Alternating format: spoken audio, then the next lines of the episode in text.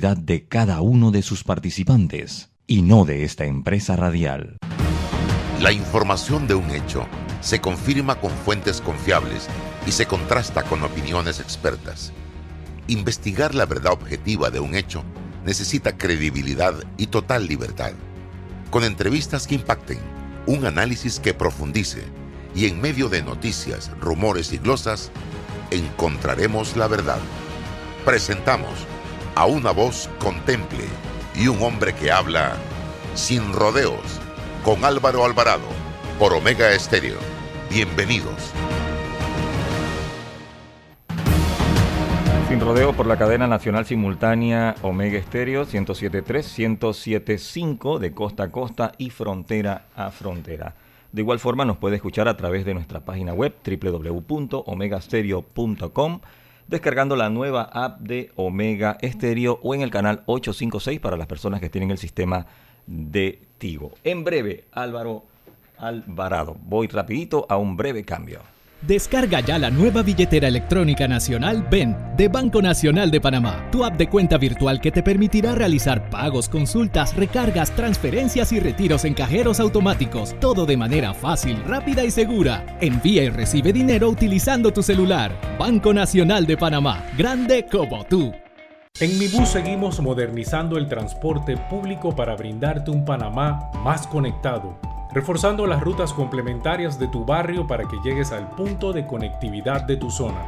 En el este, cuentas con la zona paga Metro Pedregal, en el norte, con la zona paga Los Andes, y en el centro, con la zona paga 5 de Mayo, en donde tendrás rutas troncales y corredores de alta frecuencia, y así puedes trasladarte de una forma más rápida y segura. Sigue avanzando en tu viaje realizando el transporte gratuito y aprovecha todos los beneficios en tiempo y dinero. Y recuerda, no bajes la guardia contra la COVID-19. Al viajar con nosotros, usa tu mascarilla, pantalla facial y gel alcoholado. Mi bus, la gente que mueve a Panamá. ¿Sabías que el yacimiento de cobre Panamá es un pórfido de cobre? Esto significa que el cobre está acompañado de otros minerales, que en nuestro caso, oro plata y molibdeno en menores cantidades. Cobre Panamá. Estamos transformando vidas. Déjate llevar por la frescura del pollo melo. Panameño como tú.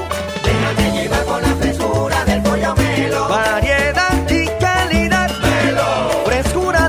estándares. la calidad es una promesa. Para llevarte el pollo melo siempre fresco hasta tu mesa. Por su sabor y calidad lo prefiero. Déjate llevar con la frescura. Estimado usuario, evita sanciones. No te quites la mascarilla ni la pantalla facial. No ingieras alimentos y ningún tipo de bebidas dentro de trenes y estaciones. Respeta las normas. Cuida tu metro. Panama Ports se mantiene en su compromiso de apoyar al desarrollo económico del país Hemos aportado en todos los sectores apoyando a las comunidades más vulnerables, dotando los hospitales, respaldando la vacunación masiva en el país y la de nuestros colaboradores, para brindar nuestra labor día y noche. Para los próximos 25 años, se proyecta que Panama Ports realizará pagos adicionales directos al Estado por movimiento de contenedores de 24 millones al año y pagos en concepto de dividendos de 7 millones mínimos al año. Nuestra labor continuará para que en los próximos 25 años Panamá siga avanzando por un mejor mañana para todos los panameños. Bueno, me voy a comer con una estrella. Mmm. Espérate, ¿y tu esposa sabe? Claro, ella sabe que la estrella del sabor es American Star. Y por eso en la casa comemos delicioso. American Star, el tasajo, jamón, chorizos y embutidos más suaves, económicos y con el sabor que le gusta a todos. ¡Oh! ¿Me invitas a conocer esa estrella? Busca la estrella roja y azul American Star, la estrella de tu cocina. Detrás de nuestras hipotecas encuentras tu nuevo hogar. Solicita un préstamo hipotecario para tu vivienda con grandes beneficios. Traslada tu hipoteca y date una nueva oportunidad. Refinancia con nosotros y toma un descanso. O recibe ese dinero extra que necesitas con nuestro préstamo con garantía hipotecaria Casa Más. Contáctanos a través de nuestras plataformas de atención al cliente. Caja de Ahorros, el banco de la familia panameña. Hay un delito que va en aumento, que se aprovecha de la buena fe de los ciudadanos. Yo estoy aquí construido, aquí en mi carro solamente suyo mi persona. Entonces creo que usted me diga, ¿tiene el dinero completo o tiene usted un abono? Que realiza estafas por medio del comercio electrónico y que suplanta tu identidad. Ese es el ciberdelito, con un aumento del 225% en el primer trimestre, convirtiéndose en el delito con mayor incidencia en el último año. Estos grupos de crimen organizado generan 20 mil dólares diarios aproximadamente al cometer estos delitos. Si alguien te solicita dinero por redes sociales, antes de depositar, llama a esa persona y confirma la información. El ciberdelito es real. Denúncialo al 507-2988 o al 104. Un mensaje de la Policía Nacional, el Ministerio Público y esta emisora.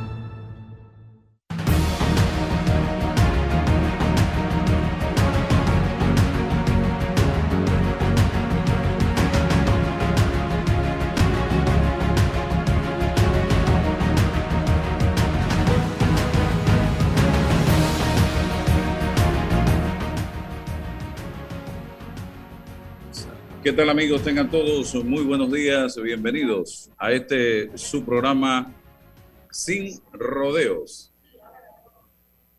a través de Omega Estéreo Total Cobertura Nacional. Gracias por acompañarnos a partir de este momento en el que vamos a discutir de algunos temas interesantes que hoy hacen noticia en nuestro país y el mundo. Importante la convocatoria que se ha hecho a la reunión eh, multi eh, regional para el tema de los migrantes. Hoy está con nosotros, eh, como todos los días, don César Ruilova, al igual que hemos invitado a Boris Barrios, ex fiscal electoral, abogado, docente universitario. Y es que eh, quiero empezar con este tema de los migrantes, porque estimados amigos, este es un problema que no puede resolver Panamá única y exclusivamente. Este es un tema en el que se necesita el concurso de todos los países de la región involucrados en el mismo. Y debe comenzar por el propio Estados Unidos, que es precisamente la meta a la que quiere llegar la mayoría de estas personas que vienen de distintas regiones del mundo.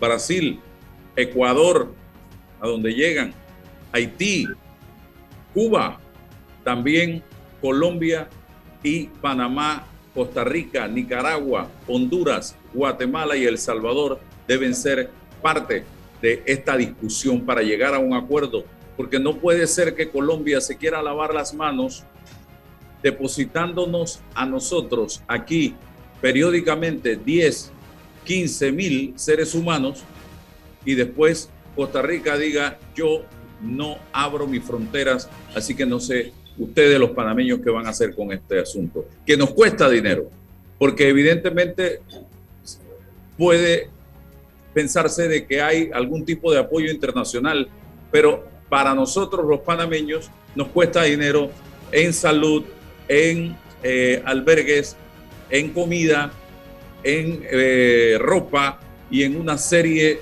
de eh, insumos que hay que darles a estas personas hasta que se defina su situación.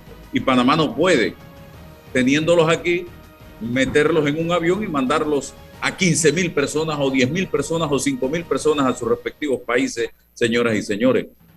Así que estamos frente a una crisis humanitaria que tiene que encontrársele una solución regional urgente, porque no podemos seguir en esta situación y se dice que Estados Unidos ha dicho no queremos más gente aquí en nuestro país. ¿Qué hacemos con esta gente entonces nosotros que ya los tenemos aquí en la puerta de entrada?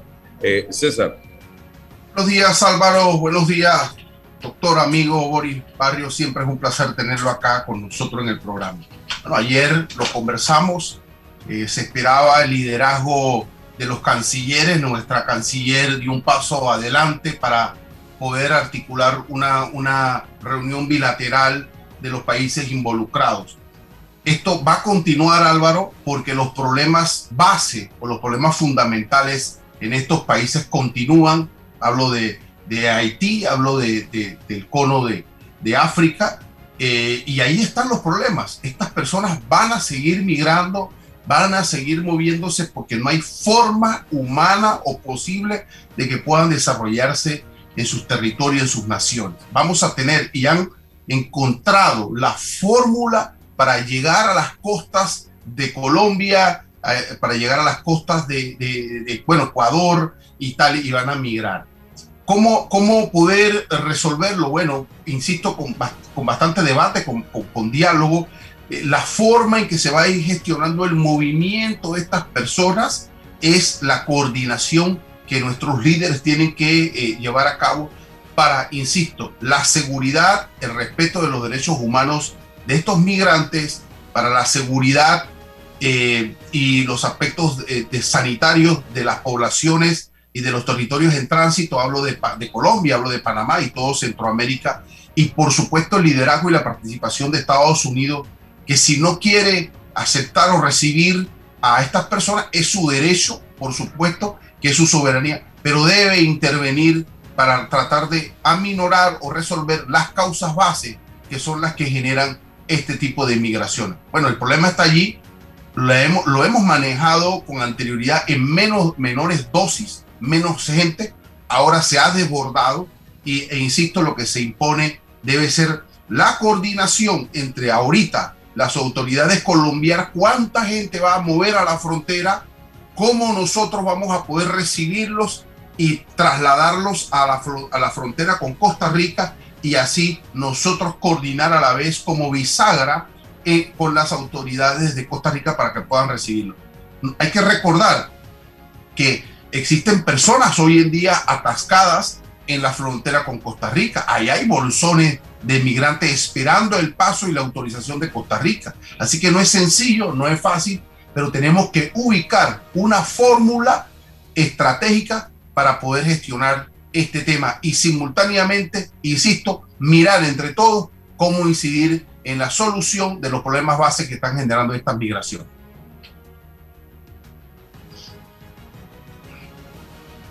¿Me escuchas Álvaro? Boris, ¿tienes sí. alguna opinión?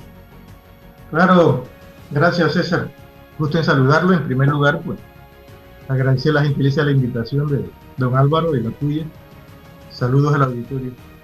Mira, eh, Álvaro lo denominó una crisis humanitaria y tiene toda la razón.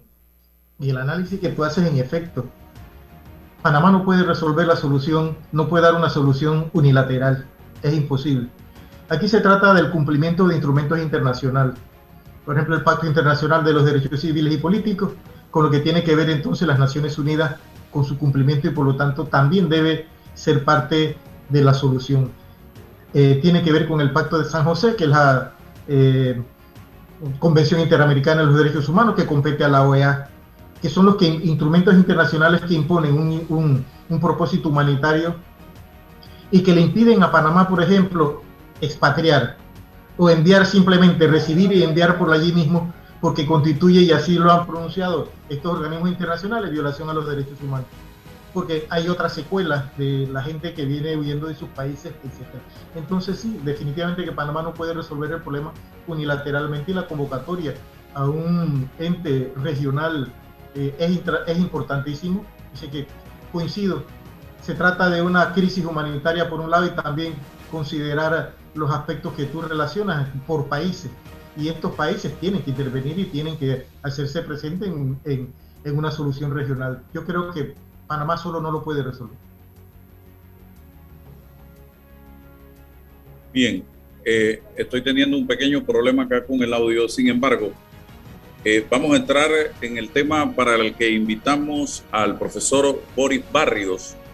Eh, y es precisamente este, esta demanda o denuncia, no sé el tema correcto, el término correcto que se interpuso ayer por parte de Yanivel Ábrego ante el Tribunal Electoral.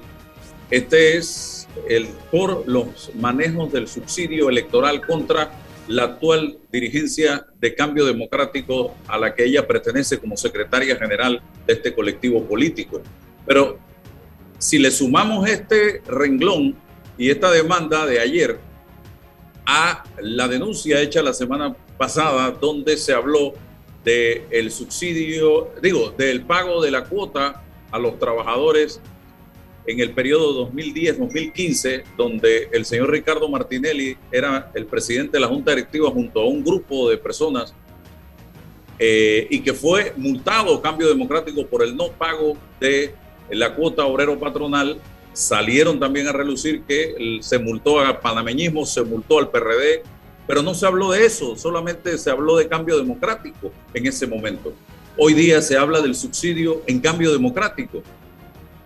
Pregunto, don Boris, ¿no es el momento oportuno para que el Tribunal Electoral y la Contraloría y el Ministerio Público hagan una investigación a fondo del manejo de los millones de dólares que nosotros, bajo el supuesto de inversión en democracia, metemos a los partidos políticos del presupuesto general del Estado. Adelante. Gracias Álvaro. Nuevamente buenos días a ti, a tu auditorio y a don César que está presente del departamento técnico. Mira, Álvaro, yo creo que el problema va más allá de la denuncia que, ha presentado la diputada Yanibel Abreu. Creo que hay otros aspectos, si recordamos nada más para hacerte eh, una, eh, a manera de ejemplo, recientemente eh, militantes del Partido Popular hicieron el mismo cuestionamiento al manejo eh, del financiamiento público al Partido, eh, Partido Popular. También lo, hizo, lo hicieron militantes del Molirena. Eh, y ahora lo hace una diputada de Cambio Democrático. El subsidio electoral, como se llamaba hasta el 97, que es del 97 para acá, que adquiere la denominación de financiamiento público, con lo que se le quiso dar, creo que todos manejamos el concepto de subsidio, darle dinero a alguien sin pedir a cambio ni facturación, ni manera, ni en qué gastas ese dinero.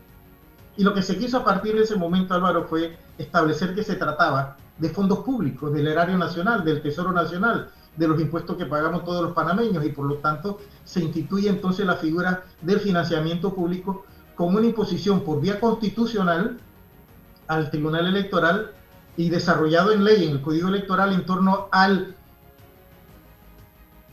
administración, fiscalización, eh, mm, ¿qué te digo? Control del gasto del financiamiento público asignado a los partidos políticos. Entonces, a partir de ese momento se fijan estructuras que tratan de establecer mecanismos de control. Incluso, Álvaro, hasta donde yo tengo entendido, el Tribunal Electoral tiene personal asignado a la fiscalización del gasto de estos fondos públicos en los partidos políticos. Y el caso de la denuncia de la diputada Abrego, en efecto, abre un compás de debate porque hace señalamientos específicos. No se trata simplemente, ojo, de una denuncia abstracta de carácter político. Si nos vamos al texto de la denuncia que se ha presentado, se, enuncian casos específicos, casos en Los Santos, casos en Santiago, casos en Chame, para mencionarte tres ejemplos con nombres propios, donde hay una norma de un decreto que prohíbe que se beneficie un partidario con beneficios directos de ese fondo del financiamiento público. Y lo que se está denunciando allí es que se está beneficiando a partidarios directamente de esos fondos en materia de alquiler, en materia supuestamente de discapacitaciones.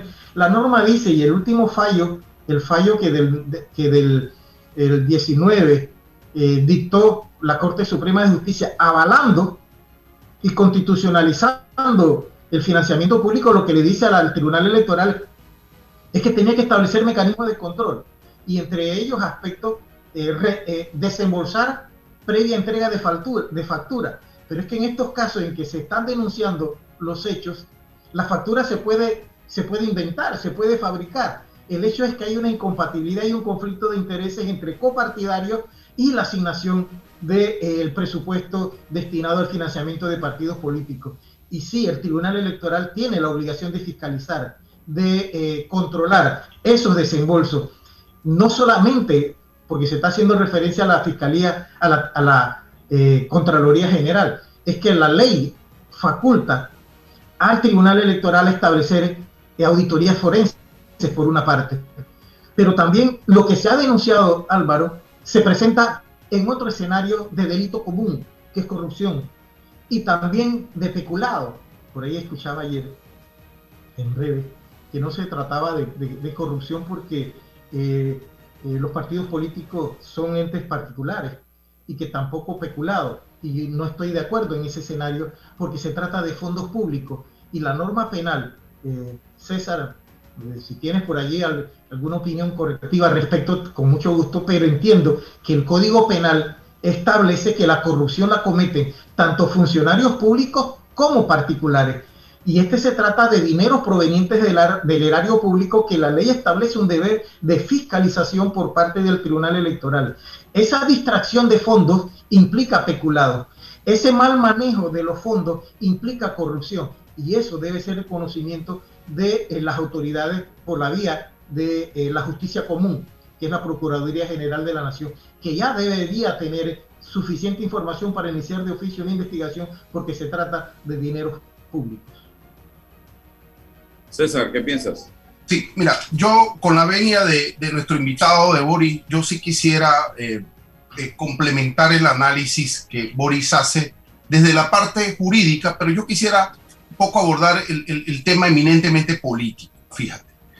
Hace quizás más de 170 años surgen los, los colectivos formales como partidos políticos, producto de una transformación y de una evolución de grupos específicos con intereses específicos, hablo de los sindicatos, que reivindicaban algunas, eh, algunos intereses de sus grupos de trabajo y tal cual la lógica de estos partidos o, la, o la, la, posibilidad de que llegaran nuevos miembros era, claro, por supuesto, mirar que los, los objetivos y las plataformas políticas de, de, aquellos colectivos que se estaban formando iban a representar, ¿qué cosa? El interlocutor entre los grupos y, las estructuras formales del Estado. Esa era la lógica de los partidos políticos y pienso yo que sigue siendo la lógica que sustenta la legitimidad de los partidos políticos, el interlocutor, el vocero entre la membresía, la colectividad a los que ellos representan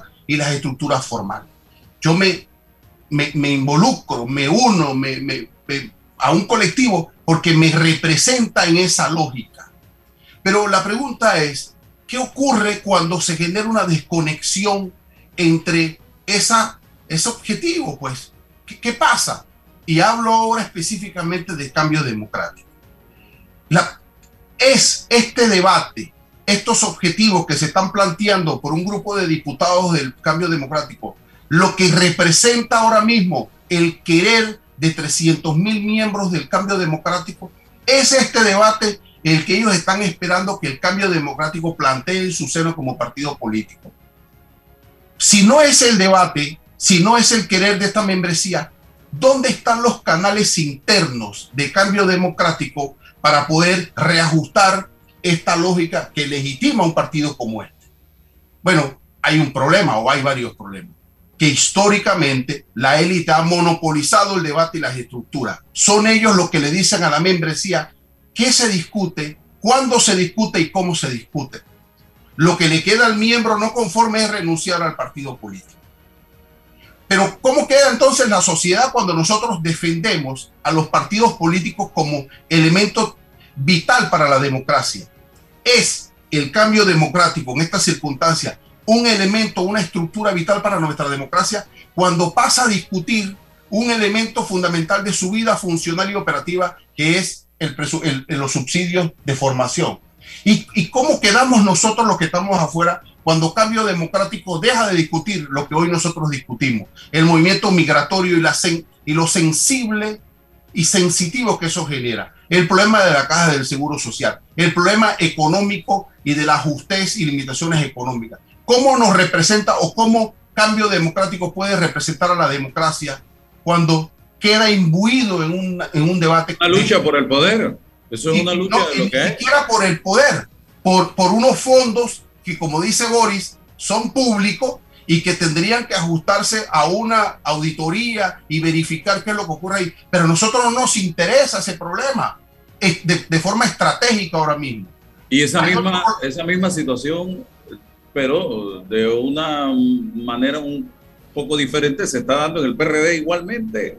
Una lucha interna para ver eh, quién controla el partido y dónde está lo que usted acaba de señalar, dónde está el pueblo, dónde están los problemas de la sociedad panameña en estos momentos, en el debate de estos grupos políticos, si lo que están es matándose a ver cómo logro controlar el partido para simple y sencillamente hacerme de una cuota o de todo el poder en las elecciones del 24. No hay un debate de país en este momento entre estos grupos. Pero cuando alguien dice que los partidos políticos son, bueno, sí, es perfecto.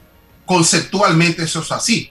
Pero cuando vamos a la realidad del análisis, bueno, vamos a plantear este debate que hace cambio democrático entre un sector de su membresía, los parlamentarios y la Junta Directiva, eso dime cómo a nosotros nos saca del atolladero como sociedad. En los problemas, Boris, no lo sé. ¿Y, y, y cómo hace el Tribunal Electoral para intervenir en un asunto de la vida interna de un partido político como este? Boris. Allá, allá voy, César. Me gustó, me gustó tu análisis. Quiero que sepas que me encanta porque plantea dos aspectos. Plantea lo que es el escenario político de los partidos, que en efecto eh, se entiende, como tú bien lo has dicho, como un escenario esencial de la democracia. Al punto, hoy ha cambiado un, un poco, pero eh, hubo un momento en que se denominó la democracia de partido, eh, teoría política que nos vino de la Europa. Hoy no es tanto ese concepto, porque también ese era, el, ese era el imperio de los partidos políticos en la democracia, de la que se escribía, por ejemplo, autores como Maurice, Duber y otros autores, pero hoy también se permite la intervención de eh, libres postulaciones, lo que, lo que entra en otro nuevo escenario a raíz de esos cambios en materia política. Pero es que eso que tú planteas, también tenemos que hacer eh, eh, el desglose, porque ya el debate de carácter político se convirtió también en un problema judicial al momento en que se presentan denuncias ante, instancias que tienen que ver con la judicialización de los partidos políticos. Hoy la tendencia, diferente a lo que era antes, que era un concepto liberal de los partidos, de que nadie los supervisaba, eran, eh, eran sociedades privadas, etcétera. Hoy la democracia está judicializada. Por eso se habla incluso de la judicialización de la política, porque eh, los entes que administran justicia, que administran procesos electorales, tienen que ver entonces con eh, la actividad y la vida de los partidos políticos, más frente a un escenario como el que estamos hablando, que es financiamiento público, que tiene que ver con el interés público general. Entonces, el, el debate político a lo interno de cambio democrático y de otros partidos que ya han hecho solicitudes al Tribunal Electoral para que se audite eh, los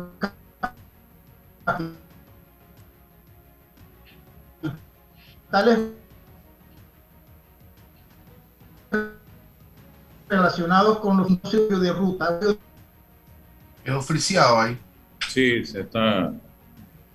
Estamos teniendo problemas con el internet. No, lo, lo, que lleva a estos escenarios de lucha, de pugnas internas, que ya escapan al debate interno de los partidos para entrar entonces a la judicialización de la actividad de los partidos políticos. Entonces, son los escenarios que tenemos que, que debatir. Y me parece, interesante, me parece interesante el concepto de judicialización de los partidos políticos. Es, es, es correcto. Boris, ¿y, ¿y, cómo hacemos en lo, en lo simultáneo?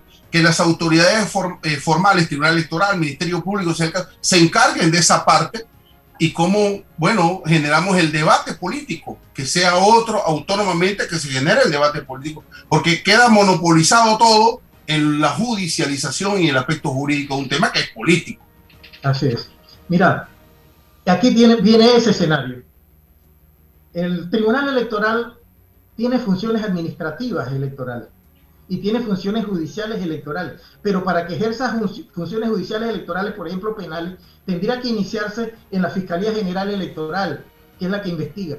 Pero en este caso, la Fiscalía General Electoral tiene una camisa de fuerza por ley establecida, que es, se denomina delitos y faltas electorales. Significa que la Fiscalía Electoral es el ente que investiga en el marco de procesos electorales que no se cometan faltas contra el proceso electoral y que no se cometan delitos electorales, pero propiamente dentro del marco de procesos electorales, ya sea de procesos electorales internos de los partidos, de procesos electorales nacionales, de procesos electorales eh, comarcales que tienen competencia según las leyes especiales donde el Tribunal Electoral tiene que supervisar, la Fiscalía General Electoral debe investigar. Pero se trata de delitos comunes que no son competencia de la Fiscalía Electoral porque no estamos en el escenario de procesos electorales. Entonces, si bien se ha presentado una queja administrativa al Tribunal Electoral para que investigue con casos determinados, explicados, eh, en nombres propios, hechos reales, son en estos momentos una investigación administrativa. Lo otro es que debería llegar a las instancias jurisdiccionales por parte de la Procuraduría General de la Nación que investigue actos de corrupción por la distracción de fondos que se está denunciando eh, eh, por vía administrativa, pero que eh, competen entonces a una investigación formal penal para determinar corrupción y peculados, porque evidentemente, quiero decir, soy un convencido, que en la denuncia se extraen contenidos de corrupción y peculado. Entonces, esos escenarios hoy implican una judicialización de la vida democrática porque los partidarios de los, de los partidos, perdón la redundancia, simplemente han llevado el conflicto del debate interno político a las instancias administrativas y judiciales para una solución porque ya escapó a la solución del diálogo político interno.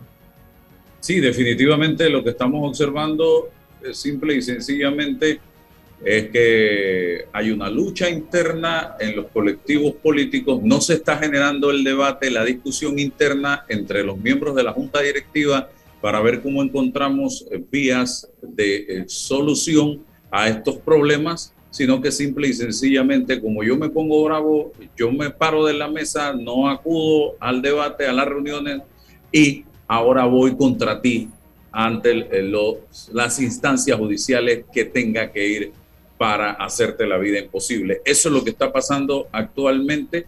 Eh, ese es el ejemplo que le están dando a la sociedad y lo que decía César, ¿dónde está la membresía de estos colectivos políticos actualmente? Y prepárense, compren, eh, no sé, chicheme y, palomitas de maíz si quieren, eh, aunque mucho carbohidrato, pero lo que viene en el PRD en los próximos meses no va a ser muy diferente a lo que estamos viendo actualmente eh, en el partido Cambio Democrático. Yo veo venir allí ya una lucha interna igualmente por el poder de ese colectivo político entre dos o tres facciones que están eh, en este momento bajo la mesa tratando de hacerse del poder, pero pronto saldrán a la palestra pública las figuras que van a querer encabezar este partido político a nivel de la Secretaría y la Presidencia y ya los otros cargos que ni bulla hacen, porque yo les salgo a preguntar a la gente quiénes son los otros miembros de eh, la Junta Directiva del PRD y la gente ni los nombres conoce. Pero estoy viendo algo, César y Boris, una ausencia total de la Fiscalía Electoral en el debate nacional. La Fiscalía Electoral está totalmente muda. No vemos un pronunciamiento eh, ni siquiera de orientación de la Fiscalía Electoral que tengo entendido por lo último que supe que eh, la dirige el, abogado perredista Dilio Arcia, eh, don Boris. Sí, es correcto, Álvaro. don Dilio Arcia es el fiscal general electoral la Fiscalía General Electoral tiene funciones administrativas en coordinación con el Tribunal Electoral en, estas, en estos aspectos. E incluso me inclino a pensar que eh, la denuncia que se presenta hoy por parte de la diputada pudo haber sido presentada por la Fiscalía General Electoral. Esa es parte precisamente de, la función fiscalizadora, que no tiene que ver con delitos electorales.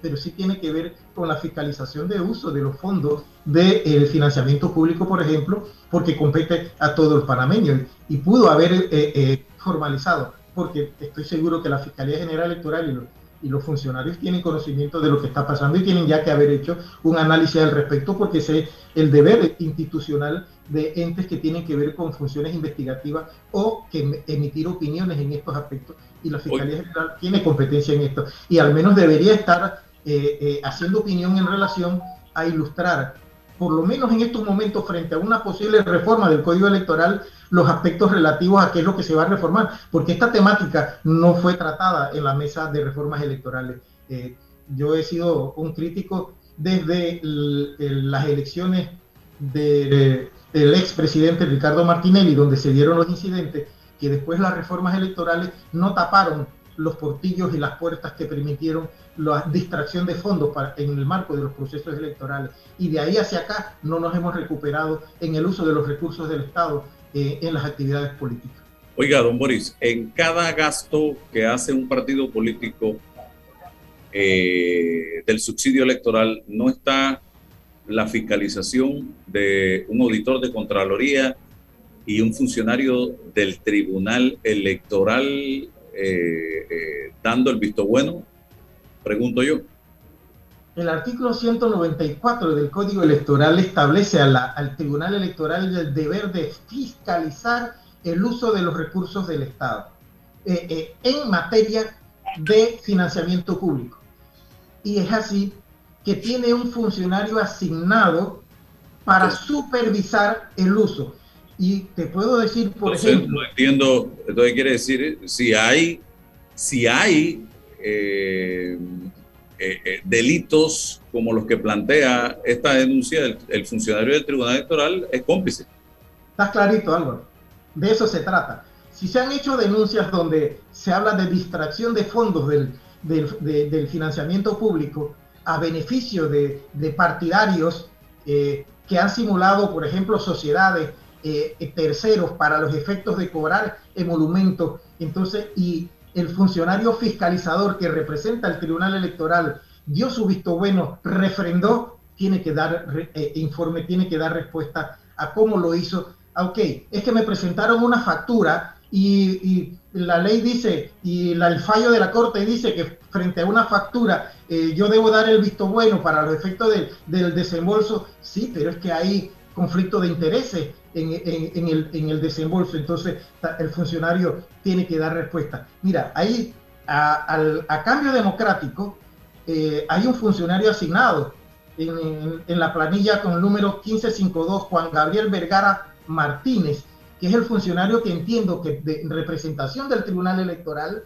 ha autorizado, eh, ha refrendado eh, los desembolsos. Entonces creo que el Tribunal Electoral, a través de sus funcionarios, también deben dar una explicación del uso de esos fondos y quienes, si confirman o no el contexto de la denuncia que se ha presentado al respecto, porque le va a tocar al Tribunal Electoral hacer la investigación porque ya la denuncia administrativa, la queja administrativa ya se ha presentado. ¿Y me di cuenta de eso ahora o yo sé hace rato que eso estaba pasando y no lo dije antes?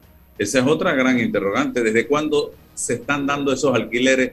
¿Cuándo yo me di cuenta y por qué lo denuncio ahora.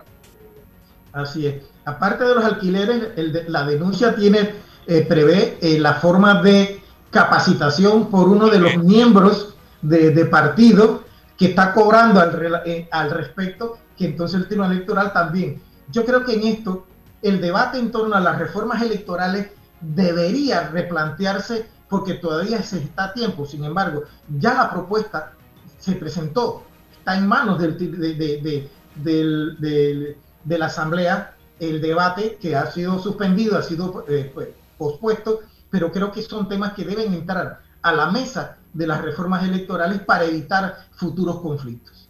Bien, César, algo porque tengo al señor Quique Pesante también. Yo no quiero renunciar al debate político, me parece que todo esto, lo jurídico, va a tener en el tiempo, en el espacio y en el tiempo, quizás algún efecto si se activa la jurisdicción penal, de aquí a 7, 8 años estaremos viendo algún resultado de este caso y en el Tribunal Electoral seguro que después del 24 se, se pudiese ajustar el manejo de estos subsidios. El tema de fondo, el tema nuclear es, bueno, revisar el histórico, el manejo histórico político de estos subsidios de formación, cuántos cuadros específicos existen de cambio democrático formados políticamente que están hoy en la palestra, en el debate, producto como consecuencia de estos subsidios. ¿Dónde están? ¿Dónde están estos cuadros políticos formados? Eh, ¿Por qué ahora, no? ¿Por qué ahora 14 diputados? Eh, ¿Por qué 300 mil miembros de un partido político no tienen estructura para llamar a capítulo a estos 14 diputados en una coyuntura oportunista y a una junta directiva que de este, de este partido político que no soluciona y no gestiona en debida forma estas discrepancias eminentemente políticas. Así que estamos en el atolladero y, insisto, me revelo ante la posibilidad que formalmente me digan hoy que los partidos políticos son entes estratégicos de la democracia, ni mucho menos cambio democrático en las circunstancias que está viviendo. O se reforma o hay que ver qué se pueden hacer con estos partidos. Reciclarlos políticamente es lo que se espera cuando no están a la altura de las circunstancias. Bien, el gran o los grandes ganadores de toda esta batalla van a ser los independientes, señoras y señores, porque cada día sale más eh, lodo de los partidos políticos, como usted lo está planteando, eh, don César Relova. Don Boris, gracias por estar con nosotros. Gracias a ustedes por la invitación. Gusto Siempre. Boris, gracias. Fuerte abrazo. muy gentil. Gracias. Bien, ahora eh, otro cuarto bate, pero en el área turística. eh, tenemos con nosotros a Enrique Quique Pesantes. Qué gusto verlo. Y que tiene la caminadora, no, allá una elíptica. Parece que está el hombre en condiciones. Buenos días, don Quique. Gracias, Álvaro. ¿Cómo estás? Buenos Bien. días. Oiga, hablemos un poquito de turismo. ¿Avanzamos o retrocedemos? ¿Cómo estamos en estos momentos? Miran, eh, yo pienso que más es el retroceso que el avance. Y te lo digo por la sencilla razón que cada vez que el MINSA emite un protocolo o emite un- una regla del juego como para mejorar la situación, eh, esas mismas reglas del juego son medio complicadas que no arreglan la situación y se mantiene igual. Eh, lo último que se hizo era para tratar de salir del problema que había en el aeropuerto y el problema continúa. Entonces, para nosotros es de fundamental importancia que, que ese problema se solucione de una vez por todas. No lo veo fácil porque el MINSAP no pretende salir del aeropuerto como se está solicitando. Y mientras sigan ocurriendo estos inconvenientes al público, sobre todo al visitante, porque no necesariamente tiene que ser un turista que viene a Panamá, sino que son gente de negocios, son gente que tiene a ver su familia, y la cantidad de historias que hay al respecto es enorme y realmente triste que nosotros en pleno siglo XXI estemos dando este tipo de servicio en el aeropuerto internacional que para nosotros es la entrada al país. Y hay gente que no quiere saber del nombre de Panamá ni en pintura por los problemas que ha tenido en nuestro país. Eso nos afecta muchísimo. Quique, todo ejército tiene un general. El turismo debe tener, eh, pienso yo, uno, el ministro de Turismo, que debiera andar adelante luchando, peleando, a ver cómo sacamos a flote el sector turismo. ¿Dónde está el ministro de Turismo en todo esto? Yo te puedo decir una cosa, yo creo que en parte tienes razón. Y digo en parte porque el trabajo de carpintería que se está haciendo eh, es muy fuerte. Tanto el ministro como la viceministro no salen del Ministerio de Salud, no salen de, de- de los puestos públicos tratando de arreglar, pero eso no lo sabe nadie. Nadie. El que no anuncia lo que está haciendo no sabe que la gallina puso el huevo. Entonces, el, el problema, el problema de esto es que es un trabajo eh, oculto que nadie sabe. La última, la, la última reunión que se tuvo con el ministro, que fueron de, fueron de horas, eh, salió a relucir el decreto en donde supuestamente el que venía con doble vacuna no, no pasaba los páramos que está que está pasando ahora el, el, el, eh, el pasajero que llega a Panamá. Entonces, eso ha tenido que modificarse ya un par de veces para llegar a las conclusiones originales de ese tipo de, de- de- de- reuniones. Ahora el CNT va, va a ser una reunión importante para tratar de ver cómo logramos mejorar esa imagen de la institución, porque quiero que sepas una cosa, yo soy suplente del CNT y, y quiero decirte que todos los que estamos allí estamos preocupados porque cuando se habla de la- del ATP, de la ausencia del ATP, se habla de la ausencia del CNT, o sea, nosotros también estamos involucrados en eso. Es el Consejo Nacional de Turismo. Consejo Nacional de Turismo que equivale a la Junta Directiva. Entonces, eh, nosotros estamos tratando de trabajar en equipo, o sea que todo lo que se haga con el CNT o con, se haga con la, con, con la ATP tiene que ir agarrado de mano con la Cámara de Turismo y tiene que ir amarrado con, con Promtur, que es la Oficina de Promoción Turística. Entonces, hay una realidad. La realidad es que con la pandemia estamos en un sub y baja porque en turismo nosotros no podemos estar abiertos hoy y cerrados mañana. Entonces, esa situación nos afecta y afecta el grado de, de, de, de- comercialización que podamos tener. Gastar dinero en estos momentos, en ese sentido, es bien difícil, pero eso no exonera a Prontour de que comience a hacer cosas a través de las redes, por lo menos para poner el nombre de Panamá en el aire, porque no podemos desaparecer del aire. Entonces, a mí me parece que dentro de poco, o sea, la, el CNT en estos momentos está procurando ver cómo logramos ser más activos, pero queremos involucrar a las fuerzas vivas del turismo. O sea, no- nosotros no queremos que los restauranteros vayan por un lado reclamando, los hoteleros vayan por otro reclamando, sino que debemos ir todos juntos, unísonos, agarrados de mano para tratar de hacer una fuerza, porque el MINSA, para que pueda cambiar de idea, tiene que ser con una presión de todos. Si vamos unos cuantos, no vamos a lograr absolutamente nada. Eh, nos preocupa mucho que hayan encontrado unos 15 cepas de- del, del virus Delta en el aeropuerto. Nos preocupa mucho de que los demás países están incrementando. Ahora mismo eh, la Florida o los Estados Unidos están, están en un problema muy grave porque tienen veintipico mil infectados por día.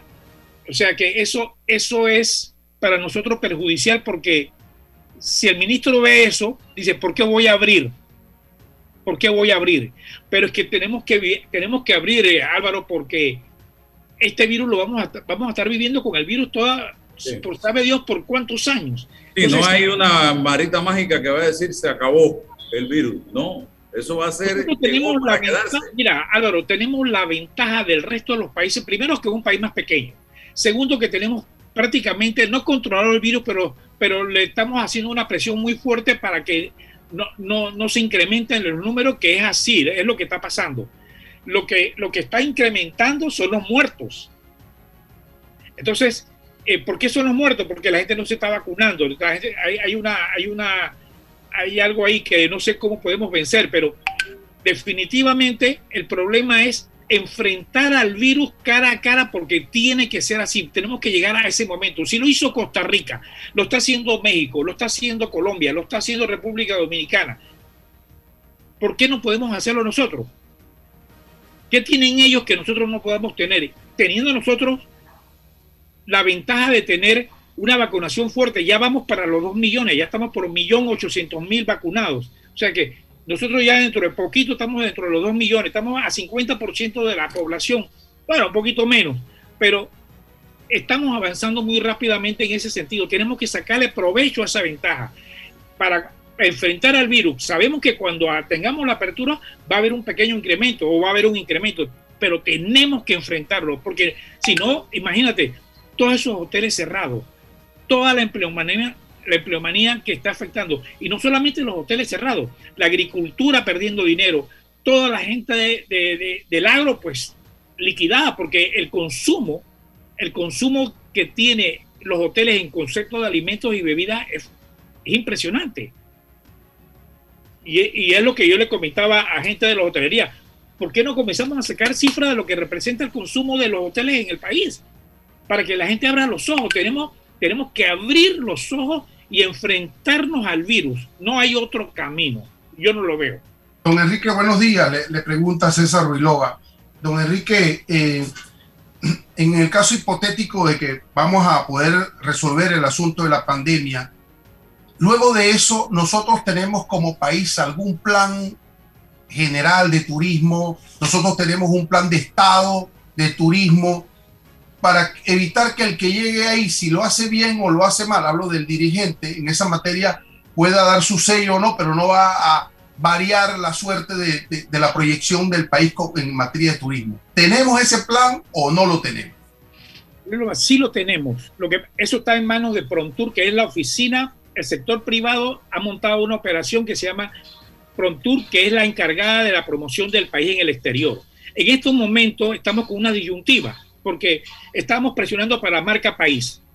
¿Ok? Pero la marca país en esta ocasión se va a dividir en dos. La marca país, donde vamos a ofrecer el país turístico y el país de las oportunidades comerciales. Que Panamá se convierta, que fortalezca el renglón de la exportación, no de la importación.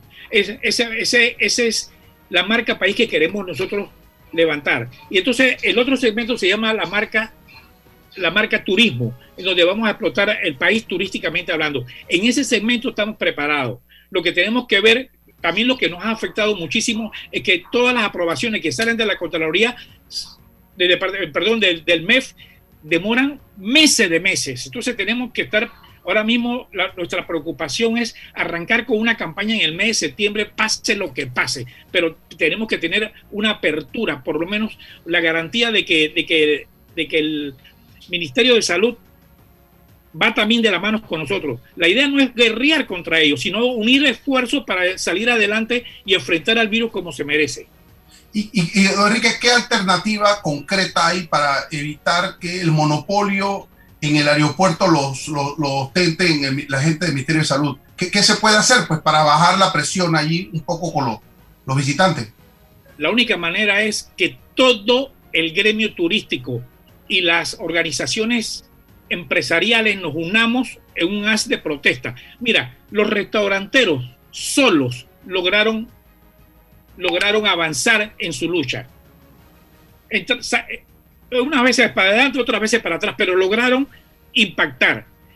Cuando la Cámara de Comercio se unió con el resto de las organizaciones empresariales, lograron sentarse con el presidente de la República.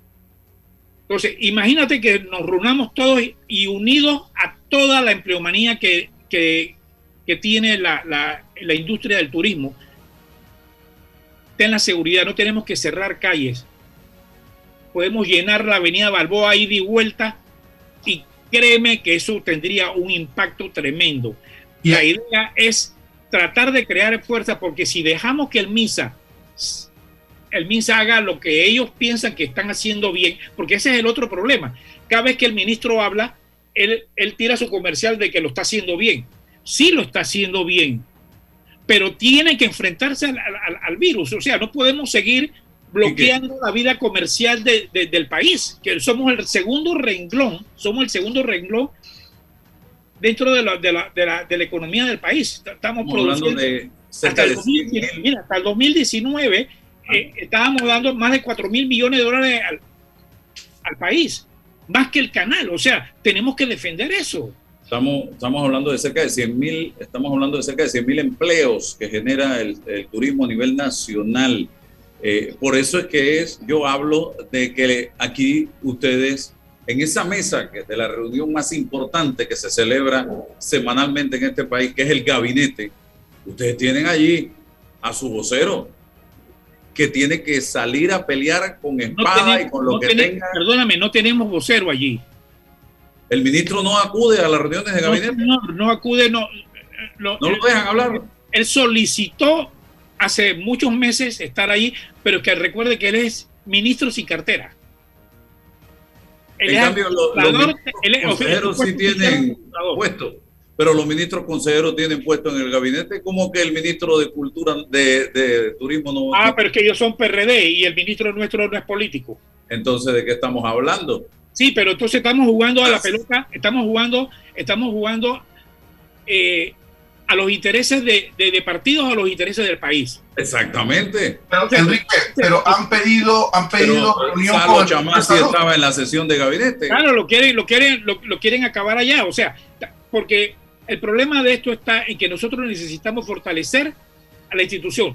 Claro. Hacer un cambio hoy día de un ministro, estamos muertos. Sí, porque el domingo leí en el knockout que le hicieron al señor Pineda que el que hay que cambiar nada más mencionó al ministro de Turismo. Claro, claro, claro, claro. Pero, don Enrique. una ficha de PRD ahí. Pregunto, ¿y con el ministro de Salud han tenido eh, eh, oportunidad de conversar? ¿Qué, ha ocurrido con ese debate? Montones de veces, montones de veces, pero él toma sus decisiones. Él toma sus decisiones. Y ese es el grave problema que tenemos. Y don Enrique, y estamos conscientes de las variantes de la Delta, de la que nos viene, de los peligros. Hay, eso está en el debate, ¿no? Por supuesto, por supuesto, pero es que todo el mundo está peleando contra eso de frente. Ya, es que dime hasta cuándo el país soporta que te estén bloqueando los fines de semana, te estén cerrando los restaurantes, recortando las horas de trabajo. ¿Hasta, ¿Hasta cuándo vamos a demorar? La oficina nuestra tiene, vamos para año y medio cerrado y sin embargo seguimos pagando, seguimos pagando los seguros, seguimos pagando el celular, seguimos pagando las líneas telefónicas, seguimos pagando, o sea, todo. Y no hay dinero, ya, ya, nos, ya, nos, ya nos comimos todas las reservas que teníamos. Y, México y República Dominicana y todos los países que están abiertos. Ah, pero están abiertos, ¿sabes por qué? Porque hay un elemento que no estamos haciendo nosotros. Los gobiernos están dando un auxilio económico a la industria lo, hace Canadá, lo hace Colombia, lo hace Estados Unidos, lo hace todo. le están dando un, auxilio económico condicionado al, volumen de negocios que ellos vayan a levantar con esa ayuda económica y, que la empleomanía no se pierda del todo. Y a medida que ellos van incrementando el empleo, ellos van asumiendo, el gobierno va asumiendo este, eh, parte de la deuda. Oye, y la ley de Nosotros no lo tenemos, nosotros no lo tenemos. Lo que nos ofrecen son préstamos. La ley de incentivos a inversionistas en empresas turísticas, ¿en qué ha quedado eso? Ya hay... Las condiciones de los préstamos son horribles. Al 12%. Quieres pagar ya, tienes que poner una garantía, una propiedad. Por eso es que no se han dado los préstamos. El BIT está pidiendo, está pidiendo una relación de ver, a ver cómo van los préstamos que se están otorgando porque no, no, no, hay movimiento. Bueno. Mira, sí. escúchame, el, hay, hay, temas, por ejemplo, que queremos, queremos beneficiar a empresas, entonces te dicen, tienes que tener este, el país salvo de... ¿País salvo de dónde? Ni de acá de Seguro Social, ni, ni, ni, ni los impuestos que se paguen porque la gente ya se quedó sin dinero. La gente se quedó sin dinero.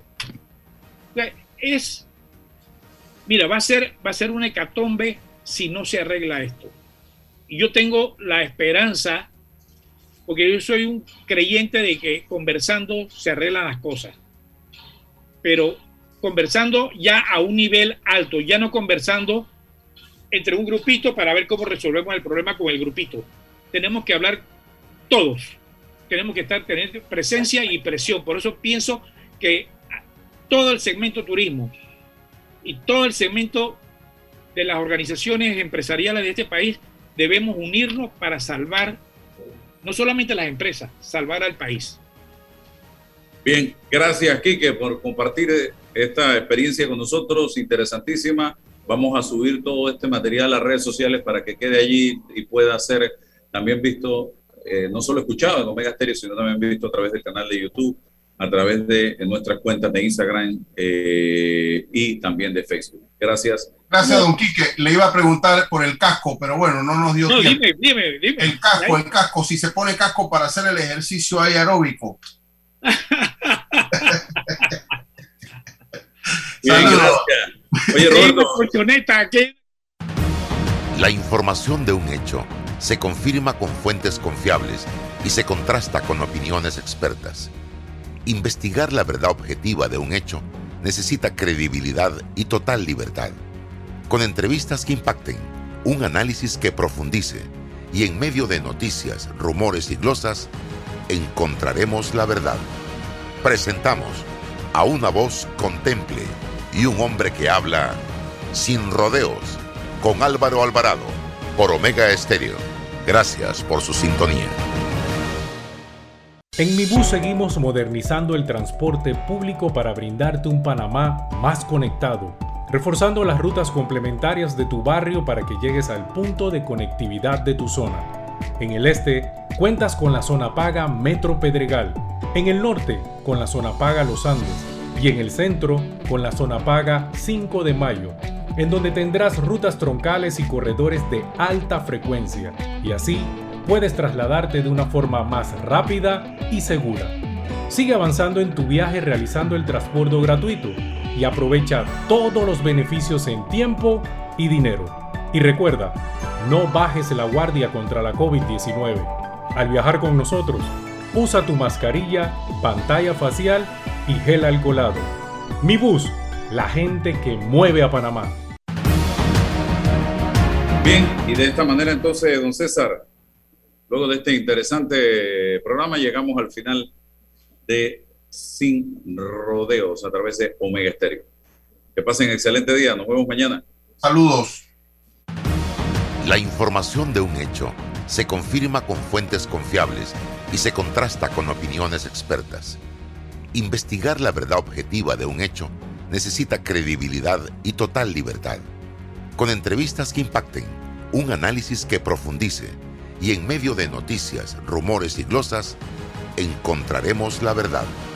Presentamos a una voz contemple y un hombre que habla sin rodeos con Álvaro Alvarado por Omega Estéreo. Gracias por su sintonía. ¿El hongo se ha convertido en tu mejor compañía? ¿Por qué no te cambias a una buena? Hongosil, lo más efectivo para hongos en pies y manos. Cuando sientas mal olor y picazón, Hongosil ungüento es la solución. Para hongos rebeldes, aplicar Hongosil solución dos veces al día. Cambia el hongo por Hongosil. De venta en todas las farmacias del país. Distribuye Laboratorio Guadalupe. Detrás de nuestras hipotecas encuentras tu nuevo hogar. Solicita un préstamo hipotecario para tu vivienda con grandes beneficios. Traslada tu hipoteca y date una nueva oportunidad. Refinancia con nosotros y toma un descanso. O recibe ese dinero extra que necesitas con nuestro préstamo con garantía hipotecaria Casa Más. Contáctanos a través de nuestras plataformas de atención al cliente. Caja de Ahorros, el banco de la familia parameña.